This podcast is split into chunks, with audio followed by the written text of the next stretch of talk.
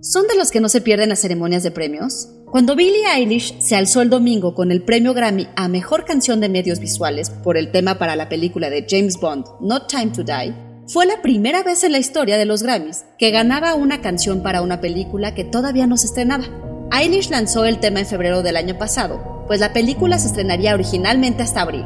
Antes de la pandemia, esto habría sido suficiente para descalificarla, y los Grammy no han sido los únicos que se han brincado sus propias reglas este año. Institute. Masterpiece Your Life. En junio del año pasado, la Academia de Artes y Ciencias Cinematográficas anunciaba ya que la entrega del Oscar sería pospuesta.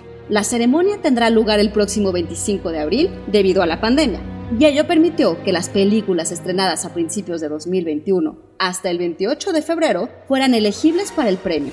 Además, y por primera vez en la historia de los Oscar, se omitió el requisito de haber estrenado en cines para que una película pueda aspirar a la estatuilla. Y es que con mucho menos estrenos en cartelera de los que habría sin pandemia, los servicios de streaming y VOD o Video On Demand han sido los únicos ganadores. Sin nuevas películas, ¿qué habrá sido de los Oscar? En realidad, los Oscar nunca han sido cancelados por completo, aunque se han pospuesto en tres ocasiones. En 1938, debido a las inundaciones en Los Ángeles, y en 1968 y 1981, luego del asesinato de Martin Luther King y del atentado contra Ronald Reagan, respectivamente.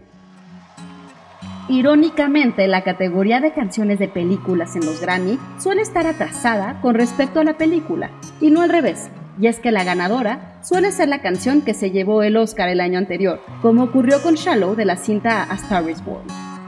Antonio Camarillo con información de Variety y The Hollywood Reporter. Grabando desde casa, Ana Goyenechea. Nos escuchamos en la próxima cápsula SAE.